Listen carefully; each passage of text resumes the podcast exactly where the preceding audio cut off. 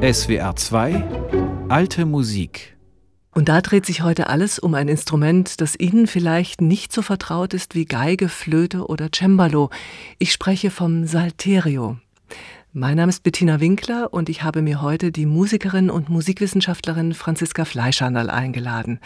Sie ist nicht nur eine ausgezeichnete Salterio-Spielerin, sie hat über dieses Instrument und seine Geschichte auch eine Dissertation geschrieben.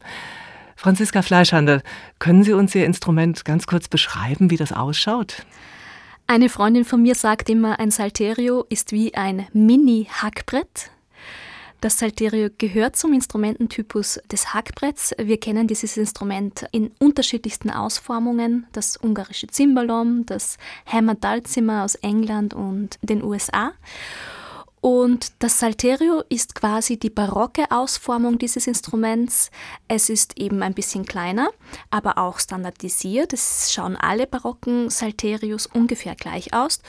Und der große Unterschied zum modernen Instrument sind eigentlich die verschiedenen Spieltechniken. Man spielt es eben nicht nur mit Hämmerchen, sondern man zupft es auch und aufgrund der Verzierungen und der Verwendung in der Aristokratie würde ich sagen, das Salterio ist der Urgroßvater des Hackbretts, aber es war ein Aristokrat.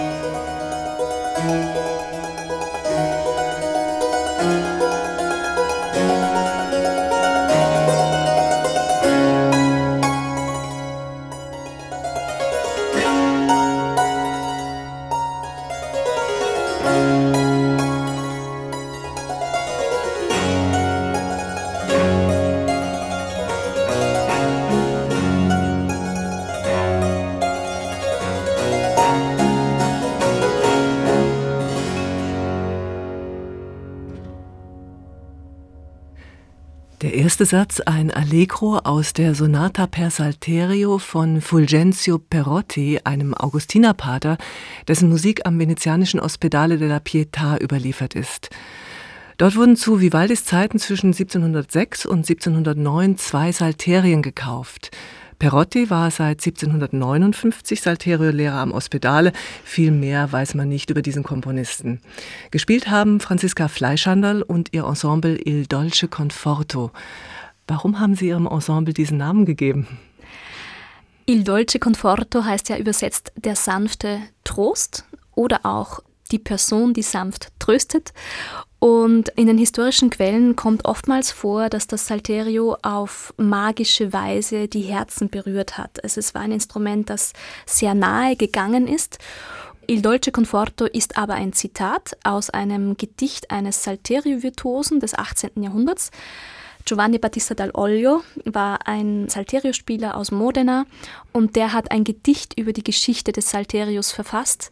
Und darin schreibt er eben, dass das Salterio ein sanfter Tröster für hochgeborene Ohren gewesen sei. Und in Italienisch heißt das eben Dolce Conforto. Und daher habe ich mein äh, Ensemble so benannt, weil ich eben das Salterio wieder der heutigen Zuhörerschaft als sanften Tröster vorstellen möchte. Also sozusagen eine Art Seelentröster auch auf eine gewisse Art und Weise. Genau. auf ihrer zweiten CD, Salterio Italiano, die wie ihre beiden weiteren beim Label Christophorus erschienen ist, gibt es jede Menge Komponisten, die den meisten wahrscheinlich unbekannt sein dürften. Was sind das für Musiker, für Komponisten und wo stammen die her und wo haben Sie diese ganzen Stücke gefunden? Das ist oft eine sehr abenteuerliche Reise. Fulgenzio Perotti war Salterio-Lehrer am Ospedale della Pietà in der zweiten Hälfte des 18. Jahrhunderts. Dann ein anderer Komponist, der auf dieser CD zu hören ist, ist Vito Ugolino. Auch ein Name, den man überhaupt nicht kennt, aber Vito Ugolino war wahrscheinlich der berühmteste Salterio-Spieler Neapels, ebenfalls in der zweiten Hälfte des 18. Jahrhunderts. Er unterrichtete wirklich in den höchsten Kreisen der Aristokratie, das Salterio, und er war vor allem 40 Jahre an der Capella Reale als wahrscheinlich Lautenspieler angestellt. Mhm. Er stammt aus einer Dynastie von Lautenspielern. Sein Vater war schon Lautenist, er selber auch. Und Lautenisten haben oft auch Salterio gespielt.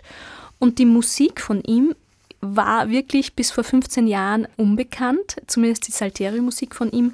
Sie wurde in einer Holzkiste entdeckt, in einem alten Jagdschloss im Salento in Süditalien. Dieses Jagdschloss gehörte äh, zur aristokratischen Familie Bacile.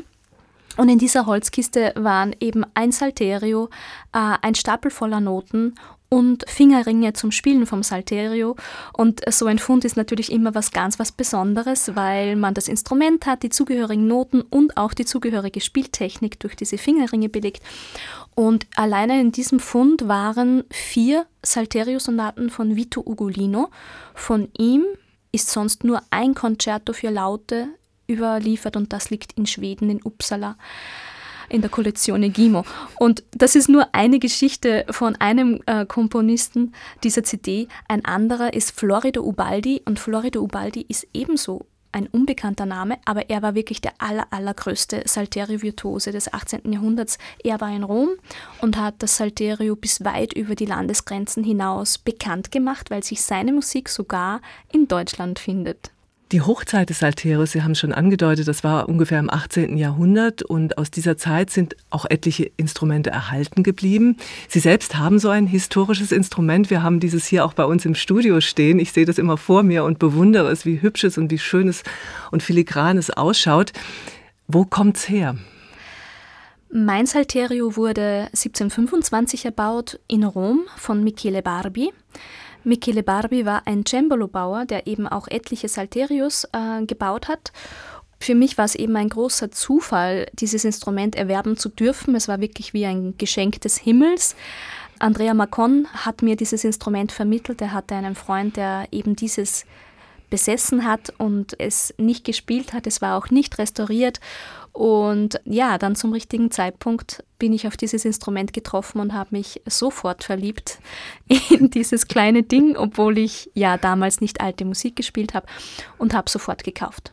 Wir hören dieses wunderschöne Instrument jetzt nochmal eben mit Musik von Vito Ugolino, das Laghetto aus der Sonata per Salterio con Basso.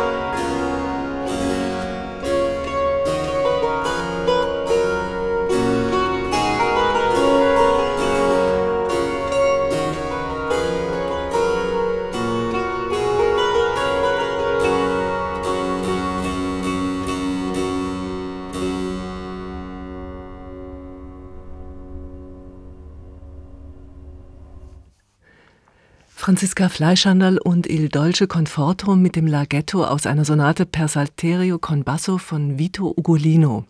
Er stammt aus Neapel und hat von 1753 bis 1790 in der königlichen Kapelle gearbeitet. Fast alle seine Kompositionen sind verschollen und das gilt für viele Musiker bzw. deren Kompositionen, die für das Salterio geschrieben haben. Franziska Fleischhandel, was macht die Faszination dieses Instruments aus? Wie sind Sie selbst dazu gekommen? Ich bin dazu gekommen, weil mich eben sein Klang so fasziniert hat. Und das ist passiert schon mit vier Jahren, wo ich das Hackbrett zum ersten Mal in einer Stubenmusik äh, gehört habe bei meinem Onkel. Mein Cousin hat Hackbrett gespielt mhm. und ich kann mich noch genau erinnern, dieser Moment war wie so, ich bin richtig erstarrt und habe nur mehr so Sternchen gesehen. Und ich wusste als Kind, das war jetzt ein besonderer Moment, aber ich wusste noch nicht warum. Aber kurz danach erwachte eben das Bedürfnis, dieses Instrument zu lernen und habe das dann gemacht in der Musikschule, habe dann auch dieses Instrument studiert auf Lehramt, äh, bin dann in die Musikschule gegangen habe Hackbrett unterrichtet, mhm. hatte aber im ersten Studium schon kurze Berührungszeit mit dem historischen Salterio. Ich habe damals auf einer Kopie gespielt, die mich leider nicht so zufriedengestellt hat und deshalb bin ich dann in die zeitgenössische Musik abgedriftet, habe dann wirklich sehr intensiv äh, freie Improvisation äh, gemacht und ich glaube 30 Uraufführungen gespielt bin dann nach Basel, um dort zeitgenössische Kammermusik zu studieren und dort habe ich dann die Hochschule für alte Musik, die Schola Cantorum, entdeckt, habe dort auch einige Professoren kennengelernt und äh, mit Andrea Macon gearbeitet, äh, mit seinem Barockorchester. Und durch ihn habe ich dann eben dieses Instrument erwerben dürfen und seitdem habe ich das Hackbrett wirklich in die Ecke gestellt. sozusagen AD Hackbrett, willkommen Salterio. So war es, aber ich muss trotzdem sagen, es war für mich immer der Klang, der mich fasziniert mhm. hat, sowohl beim Hackbrett als auch beim Salterio. Es ist dieser obertonreiche, freie Klang, wir haben jetzt dieses wunderschöne Instrument hier bei uns im Studio stehen. Können Sie uns das ein bisschen beschreiben für unsere Zuhörerinnen und Zuhörer? Weil die können es zwar auf einem Bild auf unserer Website auch anschauen und natürlich bei Ihnen auch. Aber wie ist es aufgebaut? Wie schaut es aus? Ja, es ist einfach ein kleiner Holzkorpus in Trapezform, wie beim Hackbrett auch. Als Hölzer werden Fichtenholz verwendet für die Resonanzdecke, wie bei den meisten Instrumenten eben Fichtenholz zum Einsatz kommt. An den Rändern, wo quasi die Stimmwirbel festgemacht werden und auch die Nägel, wo die Saiten dann festgemacht werden, diese Blöcke sind aus härterem Holz, damit die auch gut halten. Das ist dann meistens Nussholz und am Boden wird einfach mit einer einfachen Decke das Instrument geschlossen. Innen gibt es zwei, drei Rippen, die die Resonanzdecke direkt unter den Stegen unterstützen. Und auf der Resonanzdecke stehen mehrere Stege. Und da laufen die Seiten drüber und drunter. Äh, das schaut ein bisschen komplex aus, wenn man das erste Mal drauf guckt. Aber es ist eigentlich wie ein kleines Cembalo, nur mit ein paar mehr Stegen. Pro Ton sind es mehrere Seiten. Es sind drei bis vier Seiten, gell, wenn ich das richtig sehe. Genau, jeder Ton hat drei bis vier Seiten, die im Unisono gestimmt sind. Das hat einfach deshalb sich so entwickelt, weil man damit das Volumen hervorbringt. Wenn man nur eine Messingseite hätte, wäre es ein bisschen dünn im Klang. Und es hat auch den Vorteil, wenn eine Seite der vier verstimmt ist, dann mischt sich das trotzdem noch ganz gut. Es hat zwei golden verzierte Schalllöcher drin im Resonanzdeckel. Und es hat außenrum eine sehr schöne goldene Verzierung mit Ornamenten und an jeder Ecke sitzt ein kleiner, tja, ich würde sagen, ist es ein Engelskopf? Ich würde auch sagen, es sind vier Engelsköpfe an den Ecken. Die Rosetten sind wie beim Cembalo auch meistens aus Pergament, vergoldenem Pergament mhm. gemacht, manchmal auch aus Holz geschnitzt. Dieses Instrument ist wirklich sehr schön verziert. Es gibt von diesem Barbie Salterio von 1725 tatsächlich ein Zwillingsinstrument, das erhalten geblieben ist. Das schaut genau gleich aus in den Dimensionen, ist 1724 gebaut worden, hat aber nicht diese Goldornamentiken. Mhm. Und das findet man auch in den historischen Dokumenten, dass ein Instrument mal gebaut wird und dann wird es von einem anderen Handwerker mit diesen schönen Verzierungen bestückt oder auch bemalt. Wir haben auch viele mhm. Salterius, die eine bemalte Resonanzdecke haben.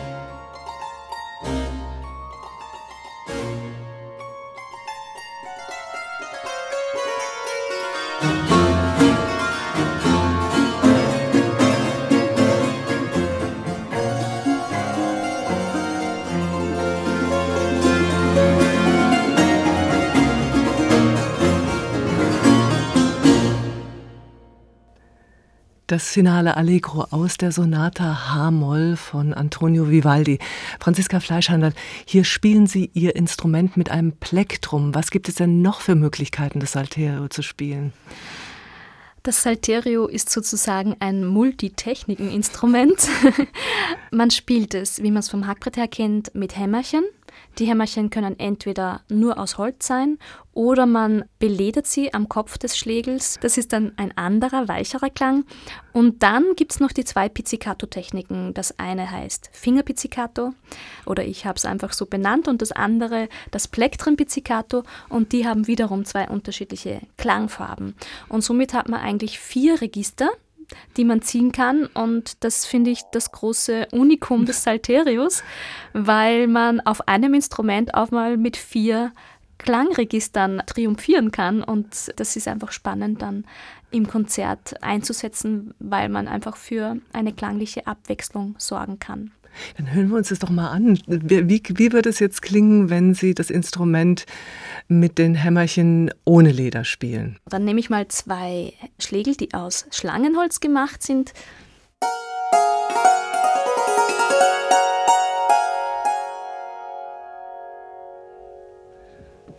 Und da hört man schon, das hat einen langen Nachhall. Und jetzt kommen zwei Schlägel, die sind mit Leder bespannt. Genau, die nächsten zwei Hämmerchen sind aus Buchsbaumholz gemacht und die haben an den Köpfen einfach zwei lange Lederstreifen und das verändert das Klangergebnis so.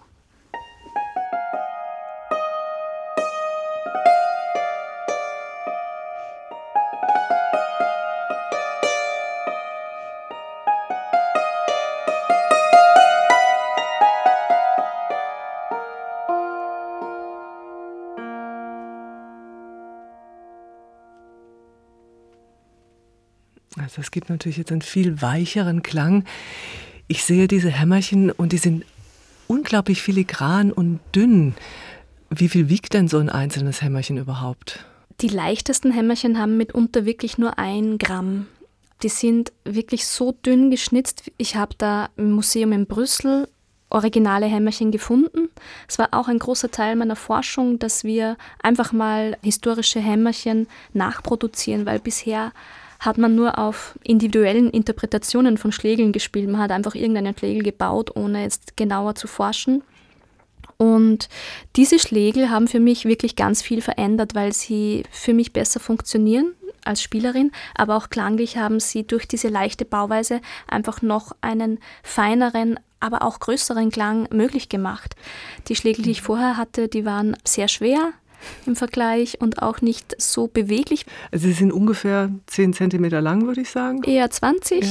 sind am Ende so ein bisschen nach oben gebogen, mhm. damit man eben nicht zwischen den Seitenchören sich verfängt. Und jetzt gibt es noch die andere Möglichkeit, Sie haben schon erwähnt, das mit den Fingerspitzen beziehungsweise mit einem Plektrum beziehungsweise mit mehreren Plektren an den Fingerspitzen zu spielen. Genau, wenn ich mit dem Fingerpizzicato spiele, nehme ich ja genau gesagt meine Fingernägel, weil ich brauche so ein festes Material, um diese Seitenspannung quasi genug Widerstand zu liefern. Und das Fingerpizzicato klingt so.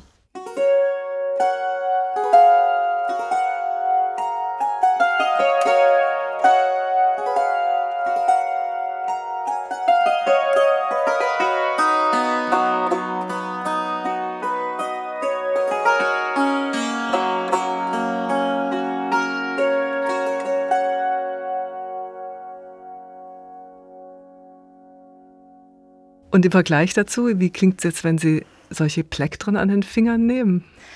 Ja, die Plektren werden in kleine Fingerringe gesteckt, die aus Messing sind. Auch wieder so ein goldenes Utensil für das Salterio, wo ja auch die Stege und eben die Verzierungen meistens vergoldet sind. Diese Plektren werden aus Gänsefedern gemacht. Man kann aber auch andere Materialien verwenden. Die Plektren, die klingen dann ebenso.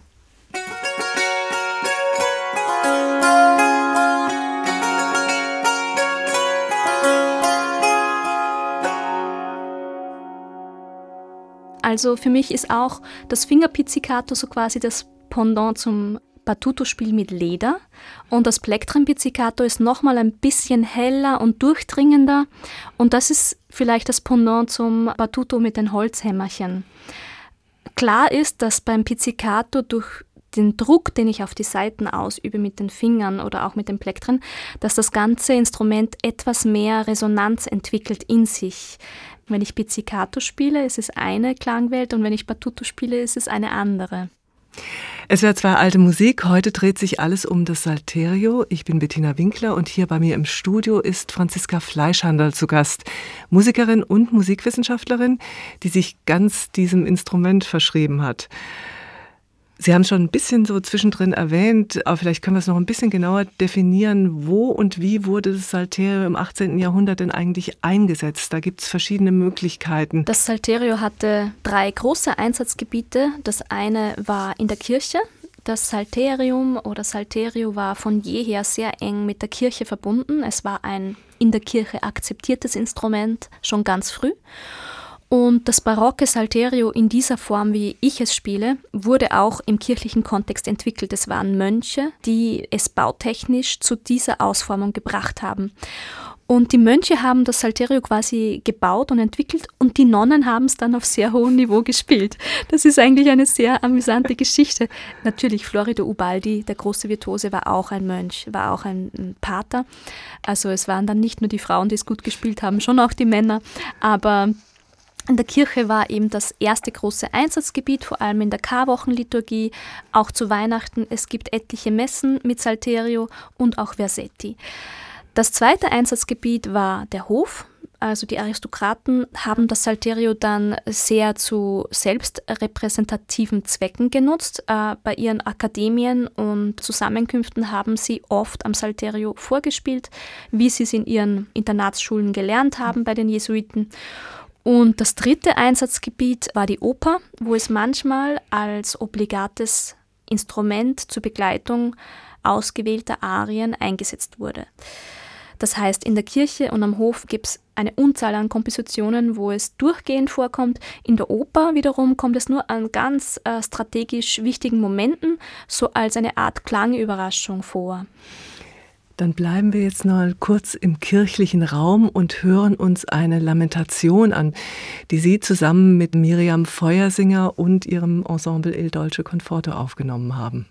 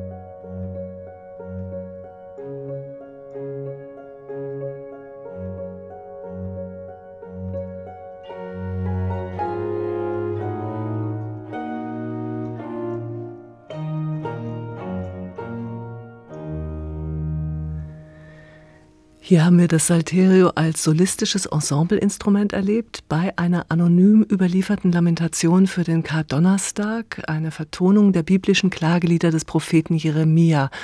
Und sie endete mit dem Jerusalem convertere ad Dominum tuum. Jerusalem, bekehre dich zum Herrn, deinem Gott. Dieser Text beschließt nahezu alle Vertonungen der Klagelieder des Jeremia. Gesungen hat Miriam Feuersinger, begleitet von Franziska Fleischhandel am Salterio und dem Ensemble Il Dolce Conforto. Wir haben schon mal kurz erwähnt, die meiste Musik für das Salterio stammt aus dem 18. Jahrhundert, aber irgendwann verschwindet das Salterio von der Bildfläche.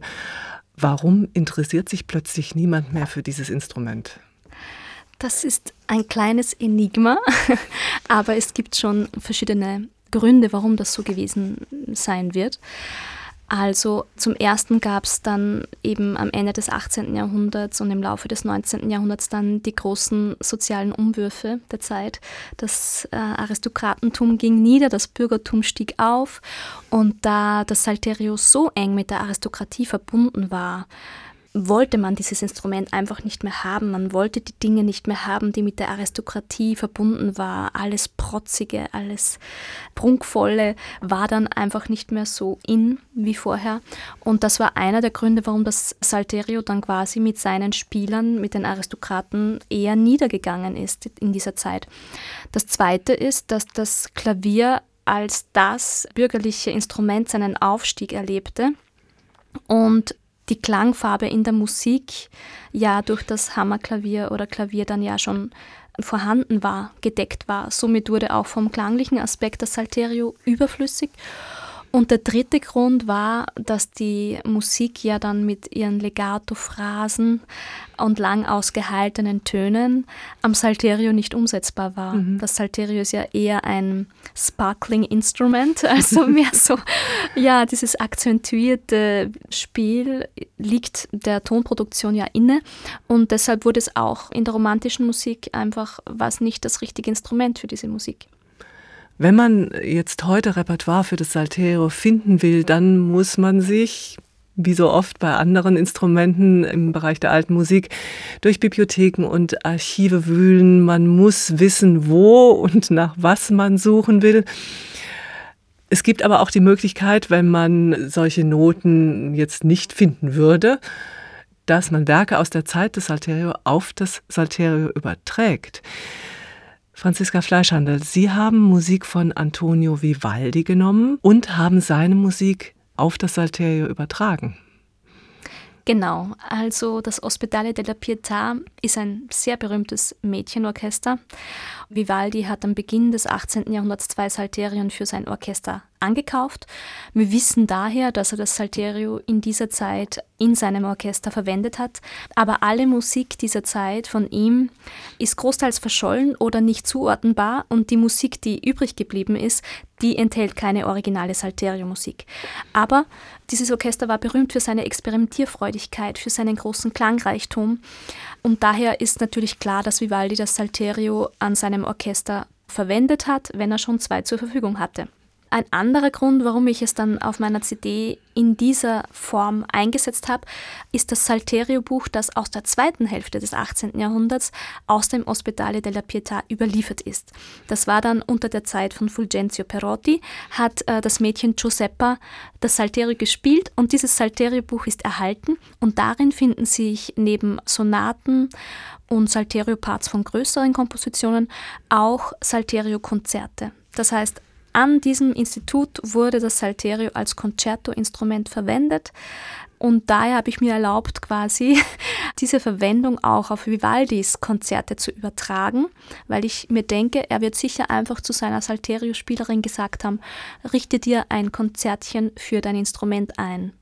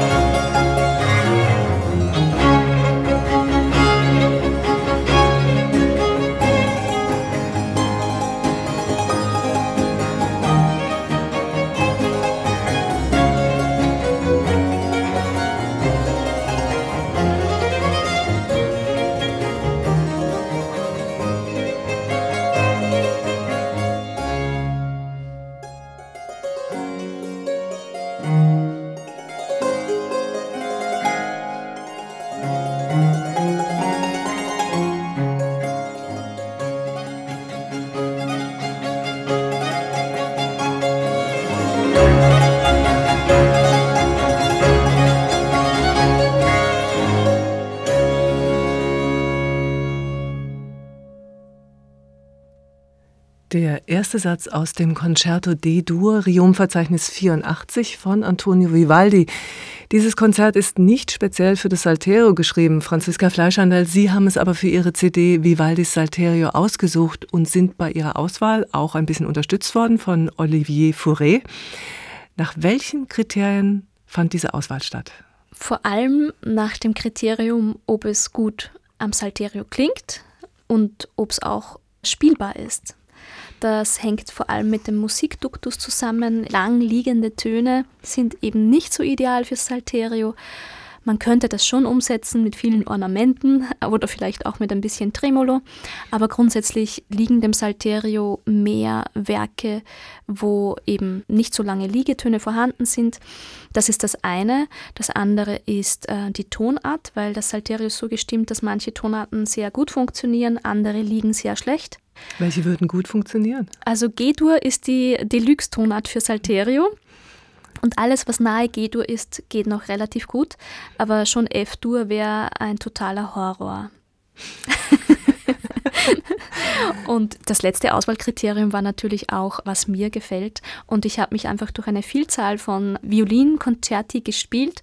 Und die, die dann am besten funktioniert haben, die, wo ich wirklich das Gefühl habe, wow, die könnten tatsächlich für Salterio geschrieben sein, die habe ich dann ausgewählt.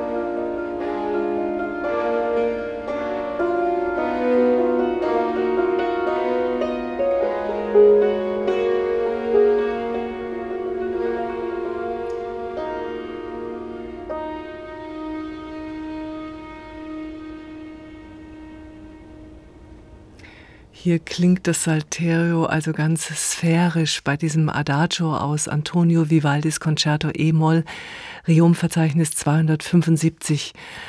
Franziska Fleischhander, lassen Sie uns noch ein bisschen darüber sprechen, über das Salterio als Concerto-Instrument. Das ist ja ein wichtiges Einsatzgebiet und das war auch für Sie die zentrale Idee für Ihre CD Vivaldis Salterio, von der wir gerade schon Beispiele gehört haben. Genauso war es. Das Salterio ist ja den meisten alten Musikhörern noch nicht ganz so vertraut wie andere Instrumente und noch viel weniger wissen die Zuhörer, dass das Salterio eben auch an vorderster Front gespielt hat, also als Soloinstrument begleitet von einem Orchester. Wir haben vom originalen Salterio-Repertoire eben 14 überlieferte Salterio-Konzerte. Eines unter anderem auch von Niccolo Jomelli, der ja auch hier in der Nähe aktiv war. Und ich wollte auf dieser CD nebst der Nähe des Salterios zu Vivaldi auch eben das Salterio als Concerto-Instrument vorstellen, weil es neben Sonaten und Kantaten damals die wichtigste Form, die wichtigste Gattung war, mit der das Salterio erklungen ist. Musik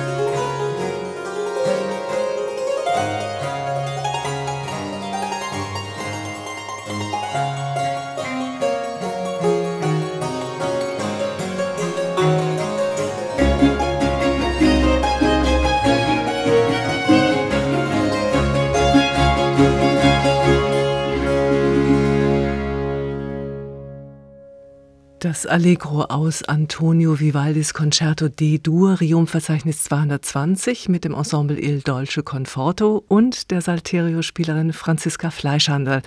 Sie war heute zu Gast in SWR 2 Alte Musik und wir haben uns über das barocke italienische Salterio unterhalten. Wie immer können Sie diese Sendung auch auf unserer SWR 2 Homepage und in der SWR 2 App anhören. Im Netz finden Sie auch eine komplette Musikliste. Alle drei Alben, die wir heute angespielt haben, sind beim Label Christophorus erschienen. Mein Name ist Bettina Winkler. Ich sage danke fürs Zuhören und bis zum nächsten Mal.